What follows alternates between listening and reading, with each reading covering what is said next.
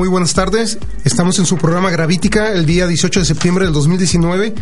El de la voz Omar Mireles, acompañado de Alejandro de Alejandro Cortés. Tenemos el gusto de presentar nuestra primera emisión, sí, de este programa, Hablemos de Ciencia. Es un programa que tiene la intención de acercar científicos de muchas áreas, no solamente de las áreas exactas, sí, gente de, las áreas sociales, gente de las naturales, gente de economías, gente de, diferentes tipos de, perfiles, sí, científicos que estén haciendo investigaciones pioneras en el país y acercarlos a ustedes para que de una manera lúdica, una manera placentera, les acerquen la ciencia, sí. Entonces el día de hoy nos sentimos honrados de tener al doctor Alejandro Márquez Lugo ¿sí? en nuestro primer programa, en nuestra primera emisión, con el tema Zonas de, Habitabilidad Galáctica. ¿sí?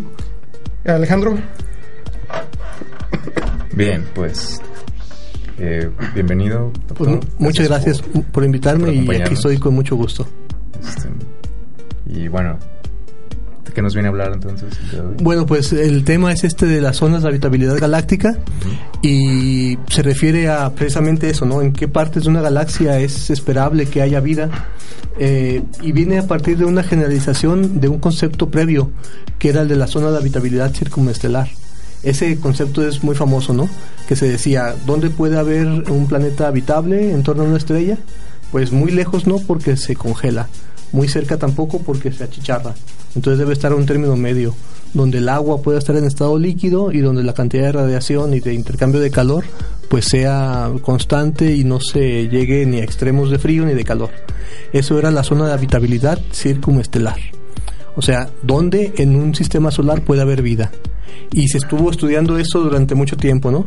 Pero después, en 2001, eh, a González, un investigador de California, se le ocurrió pensar, bueno, Así como hay una zona privilegiada en un sistema solar, a lo mejor hay una zona privilegiada pero en una galaxia. Y se puso a pensar cuáles eran los, los factores que determinarían si puede haber vida o no dentro de una galaxia. Y llegó a la conclusión de que eran dos principalmente. Algo que en astrofísica llamamos metalicidad, que es una burrada que, que lo llamemos así, porque en realidad en astrofísica distinguimos solamente tres cosas. Hidrógeno, helio y todo lo demás. A todo lo demás le llamamos metales, aunque sabemos que no todos son metales, pero es la costumbre, ¿no? Entonces, metalicidad es el grado de abundancia de elementos pesados. Para que haya vida se requiere que haya carbono, oxígeno, nitrógeno, eh, argón, flúor y muchos elementos químicos. Si no hay eso, no hay vida. Entonces, el primer factor es que tiene que haber elementos pesados, ¿sale? Donde hay elementos pesados puede haber vida. Ese fue el primer razonamiento que hizo González. Pero después dijo, bueno, una vez que haya vida, que la mata. Lo que mata la vida principalmente en una galaxia, pues es la radiación de estrellas jóvenes, por ejemplo, o de, de, agujeros negros o de eventos altamente energéticos. Y luego dijo, a ver, para que haya vida, primero tiene que haber elementos pesados y no tiene que haber mucha radiación. Y hay que buscar zonas donde se cumplan estas dos características y a partir de eso comenzó el juego de las zonas de habitabilidad galáctica. Ah, ok. Entonces, ese tema es un tema que, que está muy, muy en boga. Sí. Eh, hace poco salió que eh, algunos grupos de, de, astrónomos habían encontrado planetas eh, con atmósfera ¿sí? y con posibilidad de, agua, sí. ¿Sí? ¿E-, ¿Es, eso, es lo que ustedes están estudiando o ustedes están agarrando zonas más amplias todavía? Eh, yo me encargo de zonas más amplias y ya una vez que se determinan las zonas amplias, entonces ahora sí se espera que en esa zona se haga la búsqueda de planetas particulares. Pero, por ejemplo, si vas a buscar vida, eh, pues tienes que buscar la vida como la que conocemos, ¿no? Y para eso pues quiere planetas como los que tenemos aquí en la Tierra, ¿no? Y para eso pues tienes que saber dónde puede haber planetas como la Tierra. Entonces primero es la parte de buscar dónde en la galaxia, para una vez que sepas en qué zona de la galaxia puede haber planetas como la Tierra, ahora sí buscarlos ahí y no andar buscando planetas como la Tierra en lugares de la galaxia donde es poco probable que los haya. Ah, ok. Una pregunta natural que, que sale cuando uno empieza a tratar esos temas es sobre por qué no hay vida en planetas dentro de nuestro sistema solar, con excepción de la Tierra. Sí. ¿Sí? Eh, ¿Qué les podremos decir? ¿O, cuál sería la respuesta? Pues la respuesta corta es, no sabemos. y bueno, precisamente ahí está mucha parte del trabajo, ¿no? Pero lo que pasa es que en realidad, para que haya vida, se requiere que haya condiciones de estabilidad durante, periodos de miles de millones de años. Entonces, por ejemplo, Marte, si llegó a tener vida, hace bastante tiempo que perdió el campo magnético y al perder el campo magnético, pues entonces el viento solar barrió su atmósfera.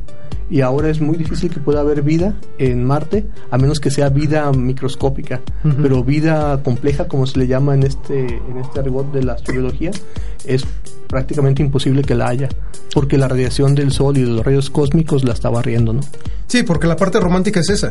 Cuando pensamos en vida, estamos pensando en, o muchas personas en su imaginario piensan en, civilizaciones similares en algunas condiciones a la nuestra, en avances tecnológicos, tal vez más, tal vez menos, pero vida compleja. Sin embargo, muchos de los estudios que se dedican a ese tipo de, de, detectar zonas o posibilidades no están buscando ese tipo de vida, están buscando vida microscópica. Sí, vida de todo tipo, ¿no? Vida microscópica, si es vida compleja, pues qué mejor, pero principalmente vida en términos generales, ¿no? Eh, incluso los estudios distinguen eh, zonas con alta probabilidad de que haya vida a secas y que haya vida compleja y todo eso también depende de la antigüedad de la estrella. Estrellas más jóvenes que el Sol no se espera que sean tan probables de que haya vida compleja. Estrellas más jóvenes que el Sol pueden tener vida, pero vida básica, bacterias y cosas por el estilo. Pero estrellas que tengan del orden de dos mil millones de años no se espera que tengan vida compleja. ¿Cuál es el problema que tiene la, eh, la juventud del Sol? ¿Por qué un, joven, un sol joven eh, dificulta la, la, generación de vida y un sol viejo tal vez también la dificulta. Eh, ¿A qué se debe eso? Sí, lo que pasa aquí es que para que se den esos procesos que son más o menos aleatorios para que se forme la vida, se requiere que durante miles de millones de años las condiciones no cambien tanto. Eh, y eso en estrellas jóvenes no ha dado tiempo de que suceda. Por ejemplo, estrellas que se han formado apenas hace mil millones de años, apenas están en el proceso de que sus planetas se están enfriando y no ha dado tiempo de que se forme la vida. Entonces por eso en estos planetas es poco probable encontrarlos. En, en, en estrellas que son muy viejas tampoco se espera que haya vida porque llega un momento en que las estrellas agotan su hidrógeno y tienen cambios muy grandes se hinchan enormemente, llegan a ser eh, gigantes rojas, pierden parte de su atmósfera, esto puede barrer la atmósfera de los planetas, entonces también en estrellas demasiado viejas tampoco se espera que pueda haber vida. Ok, creo que una pregunta obligada, ¿qué tan joven es joven y qué tan viejo es viejo eh, eh, cuando hablamos? Ajá, eso es, y eso es bien curioso porque hay dos formas de ser viejo en las estrellas. Eh, las estrellas pequeñas pueden vivir durante 100 mil millones de años. Estrellas como el Sol pueden vivir durante 10 mil millones de años. Nuestro Sol, entre más chica sea la estrella, vive más tiempo y entre más choncha sea la estrella vive menos tiempo. Estrellas muy chonchas pueden vivir nada más 10 millones de años, por ejemplo. Entonces puede haber una estrella que tenga 9 millones de años, pero que sea una estrella muy choncha y que en términos de su ciclo sea muy vieja.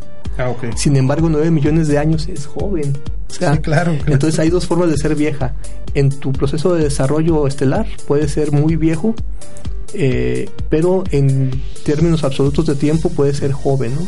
Nuestro Sol tiene 4.500 millones de años aproximadamente. estamos a media vida. A media vida, somos como una estrella de 40 años, ¿no? Y estamos a media vida. Pero hay estrellas más pequeñas que el Sol que han estado brillando durante a lo mejor 10.000 millones de años y dentro de su ciclo, a pesar de que son el doble de viejas que nuestro Sol, pueden ser unas chavas todavía, porque les queda todavía muchísima energía por, el, por, por delante. Entonces es muy curioso el asunto de la vejez en las estrellas. Ah, ok. Entonces es el parámetro que ustedes buscan también. Sí. ¿Qué, qué tan joven dentro de su ciclo de vida. O qué tan maduro, así que si, si está en una época de madurez que, que, permita. Esta época que dura mucho tiempo se llama la secuencia principal. Es la época en la que una estrella quema hidrógeno y lo convierte en helio. Bueno, fusiona hidrógeno y lo convierte en helio. Esa parte es la que dura más en una estrella. Una vez que se agota el hidrógeno, las siguientes fases son más rápidas. Entonces nos interesan estrellas que hayan permanecido un largo tiempo en la secuencia principal. Ah, ok. Ok, ok. Bueno, eh, en un momento regresamos con nuestro invitado. Sí, le recordamos que estamos con el doctor Alejandro Márquez y estamos hablando de zonas de habitabilidad galáctica. Sí, regresamos. Eh, regresamos amigos a su programa Gravítica. Estamos aquí, a los que se están apenas sintonizando, a los que se están uniendo con nosotros. Estamos aquí con el, con el doctor Alejandro Márquez Lugo, con el tema zonas de habitabilidad galáctica. Alejandro. Bien, este nos hablaba de metalicidad y radiación dentro de la zona de una habitabilidad de una galaxia. Sí, eh, habíamos dicho ¿no? que lo que se determinó al principio es que algo bueno para que haya vida es que haya elementos pesados, el famosísimo chon, ¿no? el carbono, oxígeno, nitrógeno y todo lo demás. Entonces, si hay elementos pesados, podemos esperar que se formen moléculas tipo el ADN y las demás, eh, tipo proteínas y se forme la vida. Si no hay eso, pues es muy poco probable que haya vida. Entonces el asunto es, bueno, mm, hay que ver en qué parte de la galaxia hay elementos pesados. Eh, cuando se formó el, universo durante el Big Bang, lo que se formó principalmente fue hidrógeno, algo de helio y prácticamente nada más. Entonces, naturalmente en el, en el universo hay hidrógeno y helio. ¿Quién produce los demás elementos químicos? Pues las estrellas, ¿no? Estrellas de baja masa, por ejemplo, hasta digamos ocho veces la masa del Sol, baja intermedia masa, generan elementos químicos como por ejemplo hasta el carbono y el oxígeno. Eh, entre más grande sea la estrella, genera elementos más pesados. Los elementos más, más pesados de todos se generan en las explosiones de supernova. Las explosiones de supernova solamente suceden en estrellas muy masivas, que son más allá de ocho veces la masa del Sol. Entonces, lo que necesitamos es que haya regiones donde haya habido muchas generaciones de estrellas para que en sus procesos de, de, generación de energía produzcan elementos pesados. Y una vez que haya habido muchas generaciones de estrellas, pues entonces el medio interestelar esté dependiendo de la palabra que quieras usar, o enriquecido o contaminado con elementos químicos. Antes se decía contaminado, ahora pensamos en enriquecido, ¿no? Porque estamos pensando en la vida. Entonces, las zonas más enriquecidas de elementos pesados es donde ha habido más generaciones de estrellas. ¿Y donde ha habido más generaciones de estrellas en la galaxia? Pues donde hay más densidad de estrellas. Y eso es en el, en el centro de la galaxia. Entonces, las regiones centrales cercanas al núcleo de la galaxia, el bulbo de la galaxia, es un buen lugar para encontrar elementos pesados. Ahí esperaríamos que hubiera un montón de chón para que hubiera vida, un montón de carbono, nitrógeno, oxígeno y todo lo demás. Conforme te alejas del centro de la galaxia, la densidad de estrellas baja y la generación de las generaciones consecutivas de estrellas también son menos. Entonces ha habido menos estrellas produciendo elementos pesados.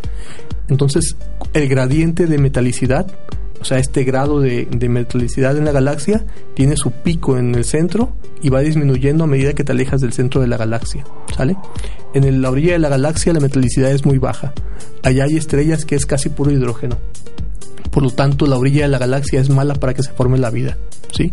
Entonces, este primer, eh, este primer factor nos dice, entre más cerca del núcleo, mejor. Entre más lejos del núcleo, peor para que haya vida. Bien. Una vez que pensamos que se formó la vida, hasta el pero, como dices, Alex. La bronca es que la radiación es letal para la vida, ¿sí? Eh, sobre todo eso que llamamos la radiación ionizante. Resulta que en el núcleo de la galaxia tenemos también un agujero negro supermasivo, de millones de veces la masa del Sol, que aunque no se note tanto, hay estudios recientes que nos dicen que está lanzando un montón de rayos gamma y de rayos X, porque está tragando material el agujero, no es que el agujero negro emita rayos X ni rayos gamma, sino que el material que está cayendo al agujero negro eh, lo hace, eh, digamos, como en un remolino, lo que se llama un disco de acreción. Y cuando la materia se comienza a compactar para caer al agujero negro, se fricciona, se calienta tanto que emite rayos X, rayos gamma y radiación letal. Y esa radiación pues tiene la característica de que puede matar las, las moléculas de la vida conforme te alejas del centro de la galaxia, esa radiación va disminuyendo. Y también resulta que hay muchas estrellas, como hay muchas generaciones de estrellas cerca del núcleo de la galaxia, hay muchas supernovas. Hay un desmadre, pues, en pocas palabras, ¿no? Hay explosiones, eh, radiación, muy divertido el centro de la galaxia, pero muy letal. Entonces, entre más te alejes del centro de la galaxia, es mejor para conservar la vida. Entonces, cuando conjuntas ambos factores, dices, chido por la metalicidad cerca de la galaxia, pero gacho si te vas muy fuera. La, la radiación es al revés. Al final de cuentas, cuando eliminas el centro porque es muy letal por la radiación y eliminas la orilla porque es muy escasa la metalicidad, lo que te queda como la zona óptima de habitabilidad de la galaxia es un disco intermedio a lo largo de todo el, disco de la galaxia, ¿no? Entonces, la zona de habitabilidad de nuestra galaxia, que es una galaxia espiral, pues es como un disco que está a medio camino entre el centro de la galaxia y la periferia. Y esa es la zona óptima donde podríamos encontrar vida. Si queremos buscar vida en la orilla de la galaxia, pues, no hay elementos pesados, no habrá vida. Si queremos encontrar vida en el núcleo de la galaxia, pues a lo mejor se formó, pero una explosión se la cargó. Entonces la zona intermedia es la buena. Y obviamente, ¿dónde creen que está el Sol? Pues en la zona intermedia, ¿no? O sea, es, a lo mejor es el puro principio antrópico trabajando, no sé, pero estamos precisamente en el centro de la zona de habitabilidad galáctica, ¿no? Ah, ok. Donde, donde se supone que tendríamos que haber estado. ¿Y qué tan amplia es, no? Digo, ¿qué tanta suerte tuvimos de estar sí, no, y aparte el asunto es que la zona de habitabilidad galáctica no es estática, ¿sí? Con el paso del tiempo, la generación de estrellas nuevas en el núcleo de la galaxia va bajando. Entonces, eh, esta letalicidad se va contrayendo. Entonces, la zona de habitabilidad se va ensanchando. Al principio, la zona de habitabilidad era muy cercana al centro de la galaxia y muy estrecha. Y luego se fue alejando del centro de la galaxia y se fue haciendo más amplia. Y ahora se está ampliando hacia el centro de la galaxia y nosotros eh, estamos un poco en la parte exterior de la zona de habitabilidad en el momento que se formó la Tierra. Actualmente las estrellas que están más hacia afuera de la galaxia esperamos que sean estrellas con menor metalicidad y, más jóvenes. Entonces esperamos que si hay vida compleja la haya más bien un poco más hacia el centro de la galaxia. Eh, y si hay civilizaciones más avanzadas podrían estar hacia ese lado más que hacia el lado contrario pero todo esto está mm, casi casi en el límite de la especulación, ¿no? O sea, es lo que le llaman la estadística del 1. Como más tenemos una tierra para hacer nuestras eh, estadísticas y todo lo demás, pues lo que sacamos es mm, bastante incierto, ¿no? Pero tenemos una idea más o menos, ¿sí? Y la metalicidad es un término muy interesante porque uno dice, entre más metalicidad, mejor pero luego se dieron cuenta que no. Porque han escuchado hablar de los exoplanetas, ¿no? Sí. Que se han descubierto un montón. Está el telescopio este Kepler. Pues resulta que con ese telescopio Kepler y aparte otras, otras eh, misiones, ya se conocen actualmente como 4.000 exoplanetas. Y resulta que con esos 4.000 exoplanetas se puede hacer un montón de, de estadística así como en medicina hay un montón de estudios donde hacen eh, estadística y encuentran correlaciones, que luego salen unas medias raras, ¿no? que el consumo de no sé qué con la enfermedad de no sé qué y uno dice, bueno, correlaciones, causalidad, quién sabe, ¿no? Pues ahora estamos en una fase similar en los exoplanetas. Tenemos un chorro de datos y lo que se está haciendo es buscar correlaciones. Una vez que se encuentra una correlación, ver si hay un proceso físico que la explique.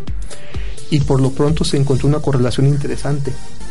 Las estrellas que tienen más metalicidad suelen tener planetas más chonchos cerca de la estrella. O sea, planetas como tipo Júpiter cerca de la estrella. Y resulta que entonces una metalicidad alta es buena para que haya vida, pero demasiado alta no es buena, porque si la metalicidad de una estrella es muy muy alta, cerca de ella se va a formar un planeta tipo Júpiter. Y un planeta tan grande cerca de la estrella hace que un planeta como la Tierra tenga una órbita inestable. Entonces, en sistemas estelares con alta metalicidad, es poco probable encontrar una estrella, perdón, un planeta como la Tierra, porque lo que encontramos regularmente son Júpiters muy cerca de la estrella, lo que llaman Júpiters calientes. Perfecto. Este, bueno, estuve leyendo también un poco sobre el tema, sobre un planeta K2-18b. Sí, este fue el que le encontraron agua. Ah, que encontraron agua, pero terriblemente más grande que la Tierra y con una gravedad increíble. Sí, lo que pasa es que la, la, mayoría de los exoplanetas que se han estado descubriendo se descubren por dos métodos principales. Uno es lo que se llama velocidad radial eh, y otro es la ocultación, como el eclipse. Resulta que para detectar un planeta por velocidad radial quiere decir que ese planeta, con su gravedad, tiene que estar bamboleando a su estrella. ¿sí? Para que la estrella se bambolee lo, suficiente para que podamos detectarlo, el bamboleo de la estrella tiene que ser grande. Y por lo tanto, la masa del planeta tiene que ser grande. Entonces ahí hay un sesgo de detección. Podemos detectar planetas con mucha masa. y planetas con poca masa no los podemos detectar porque no mueven suficiente a su estrella, ¿no? Hay otra forma de detectarlos que es cuando el planeta pasa por enfrente de la estrella y oculta parte de la luz de la estrella. Otra vez, si el planeta es chiquitito, tapa poquita luz de la estrella y detectar ese bajón de luz es muy difícil. Entre más grande sea el planeta, tapa más cantidad de luz de la estrella y es más fácil detectarlos. Aquí hay un sesgo en el que se pueden detectar planetas grandes. Entonces hay dos sesgos principales. Es más fácil detectar planetas masivos y grandes. Planetas pequeños y de poca masa es difícil detectarlos. Y la Tierra es un planeta pequeño y de poca masa. Entonces por eso es bien difícil ahorita detectar planetas como la Tierra. Y lo que se está detectando son planetas parecidos a la Tierra pero más masivos, lo que llaman supertierras. Y sí, no, son planetas del tipo de la Tierra, pero con cinco veces la masa de la Tierra, diez veces la masa de la Tierra, y se espera que tengan gravedades superficiales enormes, ¿no? Y si hay vida, pues serían como elefantes achaparrados o tortugas, ¿no? No se, no se sabe. Pero sí, son planetas eh, bastante exóticos para, para nosotros, y en particular este.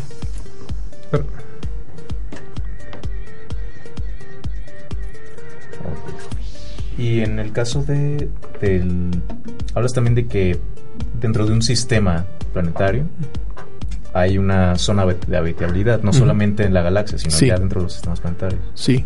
Por ejemplo, la Tierra eh, tiene lo que llaman excellent service, ¿no? La Tierra está dentro de la zona de habitabilidad de la galaxia y dentro de la zona de habitabilidad de su estrella. Y eso es obvio, ¿no? Porque si no, no estaríamos aquí.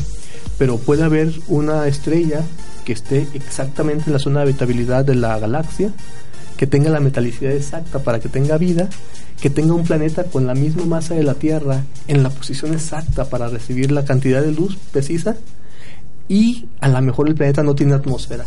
Entonces... Ok amigos, regresamos en un momento. Este es su programa Gravítica. Vamos a comerciales.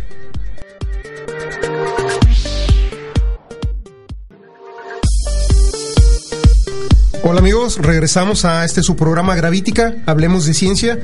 A los que se están apenas conectando con nosotros, les recordamos que estamos con el doctor Alejandro Márquez Lugo y estamos tratando el tema de zonas de, habitabilidad galáctica. Antes de seguir con las preguntas con, eh, con el doctor Alejandro, me gustaría mandar saludos al Colegio Militar de Especialistas de la Fuerza Aérea, sí, que, nos solicitaron un saludo, y al colegio, perdón, al módulo Hotel Cruz de la Universidad de Guadalajara. Eh, Alejandro, ¿nos puede decir las efemérides, por favor, de, del mes?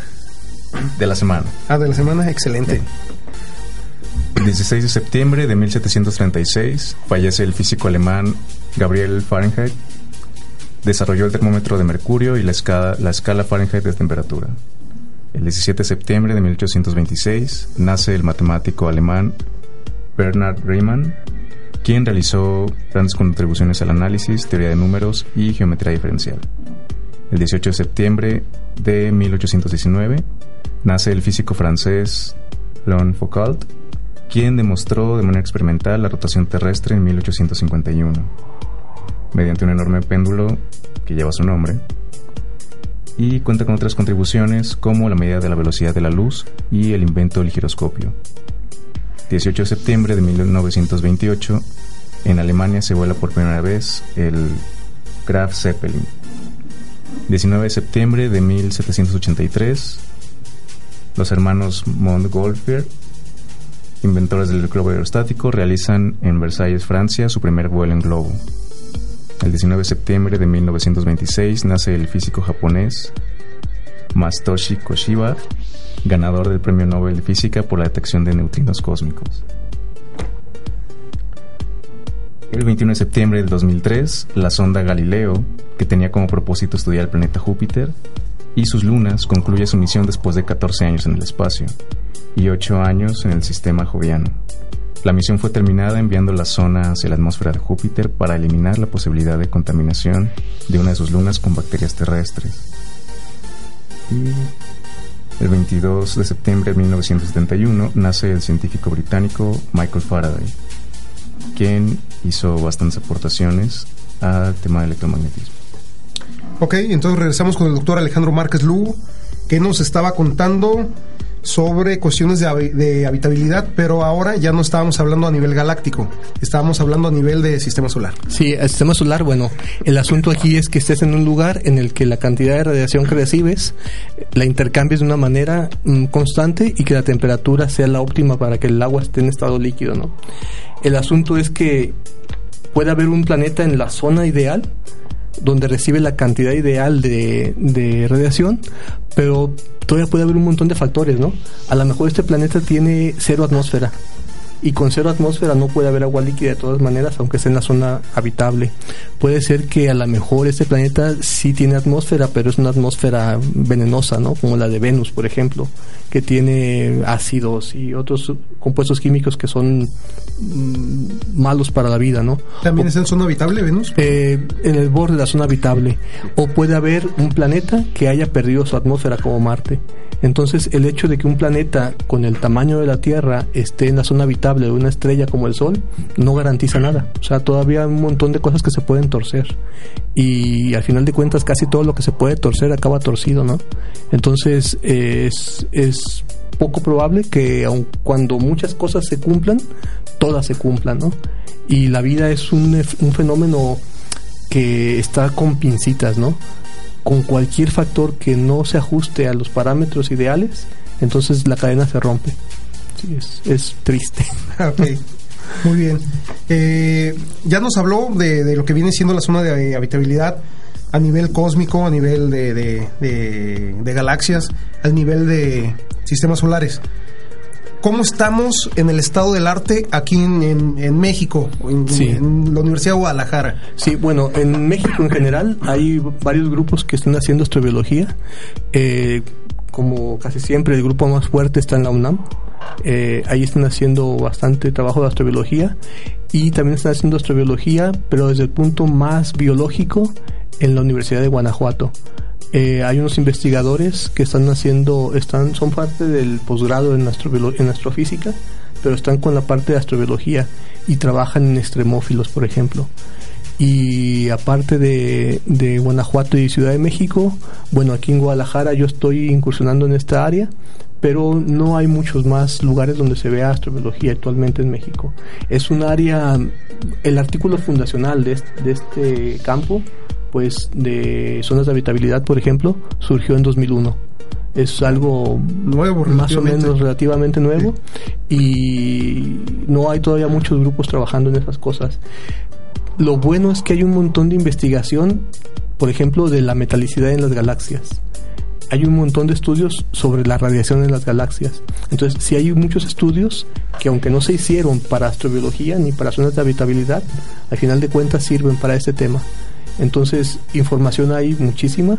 Lo que todavía no se ha hecho mucho es trabajarla bajo este enfoque, ¿no? Mirar la información de metalicidad a la luz de la, de la habitabilidad y manejar la información de radiación de las galaxias a la luz también de la habitabilidad. Es lo que falta hacer, ¿no? Como conjuntar lo que ya se ha investigado en otros campos para aplicarlo a la habitabilidad. Y lo mismo está pasando con los extremófilos, lo mismo está pasando, por ejemplo, con los exoplanetas, y lo mismo pasa en muchas áreas de la astronomía, de la, de la biología, que ahora la gente cae en cuenta que tales temas de investigación tienen relevancia para el asunto de la, de la vida en, el universo. Ah, Bueno, se entiende que es un tema relativamente nuevo y cuando son temas relativamente nuevos, hasta el gobierno de repente como que teme soltar dinero a, apoyar proyectos en esa, en esa rama. Sí, bueno, mm, me imagino que, que el hecho de estar, decir que te dedicas a astrobiología, o sea, a buscar vida en el universo, hasta hace unos pocos años te tildaban de Maussan, ¿no? Entonces, este, o del cuate este de los pelos parados que salía en History Channel pero poco a poco la actitud de, la gente que no está trabajando en el área, pues está cambiando, ¿no? Antes sí decía alguien, fulano tal está buscando extraterrestres, y era la burla, ¿no? Pero ya un poco menos, me parece, y se está ganando un poco de respetabilidad. Ahora hay proyectos muy, muy grandes, como por ejemplo el telescopio espacial Kepler, y ahora el nuevo, este, ¿se me va el nombre? Eh, del nuevo telescopio buscador de planetas y son proyectos enormes con inversión grandísima y pues ya se está viendo la, la utilidad de, de, invertir en este campo, ¿no? Además porque entender cómo funciona el sistema que permite el mantenimiento de la vida en otro planeta nos ayuda a entender cómo se mantiene en este planeta. Entonces al final de cuentas puede tener aplicaciones muy importantes para el cuidado del medio ambiente de la Tierra, ¿no? Sí, claro, de, de, de hecho a eso quería ir con la pregunta. Eh, en muchos países esos temas las grandes empresas se suben, uh -huh. se suben y empiezan a meterle dinero. Y esto es porque han generado much mucha tecnología médica a partir de estudios de, de exobiología y de, de este tipo de, de sí. estudios. Entonces aquí en México ¿Ya tenemos industrias que se estén subiendo a esto o todavía no? Yo desconozco si hay industrias que estén trabajando en esto. Yo estoy trabajando en algo mmm, que realmente quizá no tenga tanto peso del lado del lado industrial, ¿no? Uh -huh. Pero por ejemplo, la gente que trabaja en extremófilos, quizá ellos sí tengan más conocimiento de si hay industrias metidas en el asunto de la investigación pero mmm, yo supongo que tendría que haber ya algunas industrias trabajando en esto. Por ejemplo, las petroleras también dan un poco de financiamiento para la gente que busca extremófilos dentro de las perforaciones petroleras, que es a kilómetros y kilómetros bajo la tierra a temperaturas muy altas, y también les subvencionan sus investigaciones. Entonces, sí hay muchas compañías de áreas que uno ni se imagina que están subvencionando algunos de estos proyectos y hay proyectos muy interesantes. Incluso hace poco se dio la noticia de que la nave que mandaron eh, la Agencia Espacial Israelí a la Luna se estrelló y resulta que no habían dicho, pero había iba llena de, de unos bichitos que se llaman los tardígrados. Uh -huh. Y resultó que cuando se estrelló la nave, pues los tardígrados se regaron ahí por la superficie de la luna, ¿no? Entonces tenemos, Entonces ahí tenemos contaminación en la, en la, luna, ¿no? Y estos bichitos, pues al parecer son bastante resistentes. Uh -huh. Entonces, eh, incluso ahí está un experimento ahora mismo en funcionamiento, fuera de control, y sería interesante saber qué va a pasar con esos bichitos. Sí, creo que, que algunos países van a estar muy interesados en darle sí. continuidad a Sí, porque a partir proyecto. de lo que pase con estos mm, sería información para una futura habita habitación en, en, la luna, ¿no? Ya, y poner instalaciones en un futuro ahí. Estupendo. La Universidad de Guadalajara, ¿qué tan entusiasta está haciendo con estos temas que, que son pioneros en México? Uh -huh. ¿Sí? A, a, a, pesar de, de pues bueno, son, son, relativamente nuevos, son temas que no se trabajan normalmente. Sí. ¿Qué tan entusiasta son los investigadores y los estudiantes? Bueno, los estudiantes son muy, muy entusiastas porque cuando uno les dice que está haciendo trabajos en este campo, se interesan en hacer proyectos modulares y en otro tipo de trabajos. Desde el punto de vista de los estudiantes, muy bien. En cuanto a la universidad, sin problema. Todo, todo muy bien. Eh, bueno, ese es el programa Gravítica. Hablemos de ciencia. Regresamos en, unos, en un minuto. Gracias. Eh, buenas tardes compañeros y amigos, todos los que están apenas sintonizándose. Les recordamos que estamos en su programa científico Gravítica, hablemos de ciencia. Estamos en nuestro cuarto bloque, estamos cerca de terminar. Estamos con el doctor Alejandro Márquez Lugo y nos está hablando de zonas de habitabilidad galáctica. ¿Sí? Alejandro Cortés. Sí, bueno, eh, se han estado mencionando mucho sobre estos organismos extremófilos. ¿Qué son? Sí, los extremófilos son seres vivos que viven en condiciones extremas. ¿Extremas de qué? ¿De violencia como nosotros? No. Eh, extremas de temperatura, extremas de presión, extremas de salinidad, extremas de radiación. Por ejemplo, hay organismos que viven en, en junto a las fosas eh, marinas y por ejemplo pueden vivir en agua que está a 110 grados centígrados o 120 grados centígrados, agua que no se evapora gracias a la presión del mar, ¿no? Pero que viven ahí a, a temperaturas altísimas. O puede haber animales que vivan a temperaturas muy, muy, muy, muy bajas. Eh, esos animales que viven en condiciones tan extremas de temperatura, de salinidad, de radiación, de presión, pues pueden ser buenos ejemplos del, tipo de vida que podríamos encontrar en planetas que no sean tan parecidos a la Tierra. Por ejemplo, Marte tiene muy poca presión atmosférica y tiene mucha radiación de rayos cósmicos del Sol, por ejemplo. Entonces, animales o seres vivos que sean muy resistentes a la radiación y que puedan vivir en densidades muy bajas que haya en la Tierra podrían ser más o menos indicador del tipo de vida que podría haber en Marte, ¿no? O por eso los extremófilos que hay en la Tierra nos sirven como para ver cuáles son los límites posibles de la vida, en qué condiciones puede haber vida, condiciones que son mm, extremas, y entonces poder definir qué tan extremo eh, es la condición eh, de habitabilidad en un cierto planeta y saber si en ese puede haber vida. Eh, y además los biólogos están buscando extremófilos también para saber si en la Tierra se formó la vida más de una vez. Eso es algo bien curioso que están haciendo los biólogos, porque dicen, a ver, si la vida surge fácil, a lo mejor en la Tierra surgió la vida en un cierto momento, llegó un asteroide y la aniquiló a la vida. Y luego otra vez, cuando las condiciones fueron buenas, volvió a surgir la vida en la Tierra. Y entonces a lo mejor en la Tierra la vida surgió varias veces. Pero como el, surgimiento de la vida se cree que es un poco azaroso, a lo mejor en una ocasión surgió la vida con adenina, citosina, guanina y timina para formar el ADN, pero quizá en otra génesis de vida haya surgido la vida con otras moléculas diferentes. Entonces los, los biólogos están buscando bichitos ahí extremófilos que en lugar de tener estas cuatro moléculas para el ADN tengan unas diferentes, o que en lugar de tener ciertos tipos de azúcares tengan otros, o vida rara. Y es una forma de buscar también digamos, extraterrestres, entre comillas, pero surgidos aquí mismo en la Tierra, ¿no? Y es otro campo totalmente completo de estudio de la astrobiología, desde el punto de vista de los biólogos. Y bueno, regresando un poco al tema anterior, respecto de los proyectos. ¿Qué proyectos se están trabajando actualmente? Sí, los proyectos van desde los más así conservadores hasta los más eh, aventurados, aventurados y, e imaginativos desde, el punto de vista de la ingeniería, ¿no? Por ejemplo, eh, se habla mucho acerca de la de la condición que tiene ahora Marte. Marte en un pasado eh, era más cálido en su núcleo y como era más cálido en su núcleo, pues tenía un campo magnético, lo perdió con el tiempo. La Tierra es más grande, entonces ha pasado más tiempo y su calor lo conserva. El núcleo sigue siendo líquido y seguimos teniendo un campo magnético. Entonces mucha gente dice, a ver, ¿qué se necesitaría para ser habitable a Marte? Pues primero que tuviera una atmósfera más densa. Para eso se podrían estrellar cometas o derretir el, regolito marciano, derretir los polos o hacer muchas... contaminar Marte, pues en pocas palabras, ¿no? Incrementar su nivel de CO2 y liberar el agua que hay en Marte.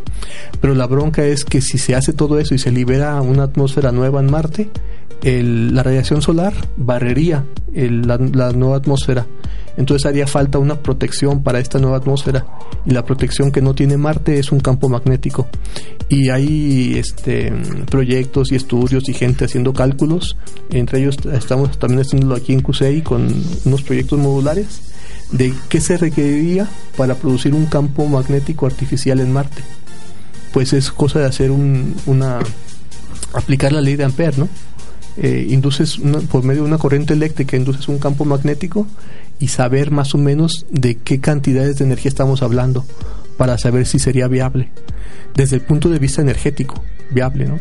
Ahora, desde el punto de vista de la ingeniería sería enorme, un problema gigantesco, ¿no? Quizás se necesitarían superconductores y cosas que ahora no tenemos. Superconductores a temperatura marciana, que serían esos que le llaman ahora de super alta temperatura, ¿no? Que serían cercanos al cero centígrados. Pero no lo tenemos ahora mismo.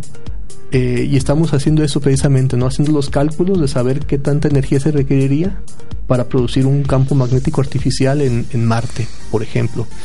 Pero ahora mismo en la Tierra también sería interesante saber qué necesitaríamos en la Tierra para generar un campo magnético artificial en la Tierra. No es que nos haga falta así de ya, pero están pasando cosas raras con el campo magnético, ¿no? Entonces esto nos hace pensar en la posibilidad de que también se podría hacer algún cálculo para saber cómo andamos.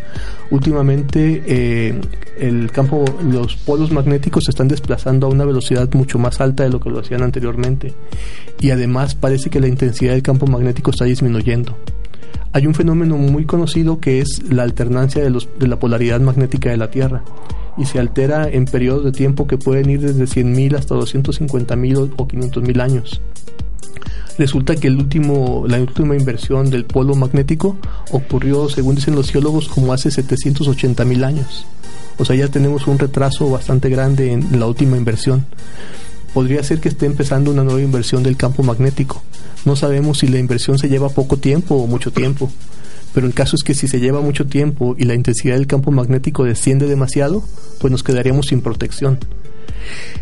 en geología como en astrofísica decir que es un cambio inminente, aunque no sabemos si lo es, a lo mejor no lo es. Inminente quiere decir mil años, dos mil años, tres mil años. Pero va a pasar. Pero va a pasar en un momento y pues la ciencia se dedica a eso, ¿no? A, a ver qué se necesitaría hacer para resolver un problema. Entonces, aunque no sea algo que nos surja ya, ya, ya, ya, ya, o sea, aunque no sea un problema de los que quieren ahora eh, resolver de inmediato, pues se pueden hacer los cálculos y ver qué, a qué nos enfrentamos. Y estos proyectos, eh, mencionas, son proyectos modulares, es decir, los están realizando estudiantes. Sí, el, ahora acabamos de terminar un modular uno sobre esto, que es solamente plantear el problema desde el punto de vista de la física. Campo magnético artificial, ley de Faraday. ¿Para qué? Pues para esto, para esto y para esto. Simplemente plantear el problema.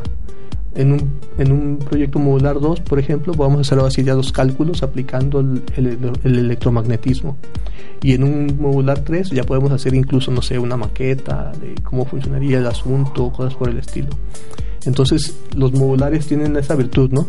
Puedes comenzar desde lo más básico, solamente planteando el problema, eh, encuadrándolo en un contexto, y en los siguientes modulares lo vas completando y completando y de esto se pueden hacer muchos, ¿no? Como les decía, hay información, bases de información grandísimos sobre exoplanetas.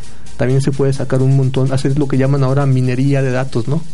Eh, echarse un clavado ahí y ver qué correlaciones podemos sacar, pero para luego tratar de explicarlas físicamente. No nada más decir esto con esto y, y por qué, sabe, no, no, explicar por qué. Ah, ok. Y para eso estás usando, bueno, los estudiantes creo que sí son una mano de obra muy entusiasta para, sí. para ese tipo de, cosas. Sí, son muy entusiastas, eh, abundan y ahora, bueno, pues eh, tenemos la ventaja de que no solamente es el trabajo de tesis, porque a muchos les daba miedo y nunca lo empezaban, sino que ahora lo pueden hacer en abonos, ¿no? Entonces comienzan con su primer capítulo que es modular 1 y luego modular 2 y modular 3 y como dicen, ¿no? Poquito a poquito, pues no, no, no lo sienten tanto. Sí, claro. Claro, claro. Pues bueno, eh, amigos que nos están escuchando, llegamos al final de este programa Gravítica. Si en algún momento le quieren hacer preguntas a nuestros invitados, síganos por Facebook. Si en algún momento quieren mandar saludos, síganos por Facebook. Si en algún momento quieren proponer nuevos temas científicos para poder traer gente y abordarlos, síganos por Facebook. Sí, en este caso, pues me gustaría darle los últimos segundos aquí al doctor ¿sí? Eh, y pues agradeciendo mucho su, su, presencia y casi casi reinvitándolo para el futuro, sí, ya que creo que es un tema que, que tiene muchísimo muchísimo que dar y creo que una hora nos quedó corta para eso. Pues, pues muchas gracias a ustedes por invitarme y yo mientras no me cobren yo ahí estoy donde sea y claro con mucho gusto y bueno pues esperemos que, que este programa eh, sea como una punta de lanza de la ciencia aquí en, en CUSEI y esperemos que podamos hacer conjunto con Viernes de Ciencia, ¿no? Donde también tenemos todas las ciencias todos los viernes en el Instituto de Astronomía y Meteorología. Ah, perfecto. Ahí estaremos también, intentaremos estar trayendo la información de, que ellos generen, así como estar sacando video de las presentaciones y estarlas vinculando a las redes sociales de, de Gravítica. Alejandro. Pues nada más para agradecer por su bueno, por aceptar nuestra invitación, por hablarnos de trabajo y bueno, gracias a todos por sintonizarnos. Si no queda nada más, bueno, este, aquí estaremos la próxima semana. Muchísimas gracias y nos vemos el próximo miércoles al filo de las 6 de la tarde. Y recuerden que se acerca el primer parcial. Sorpresa a todos. Muchísimas gracias. Nos vemos.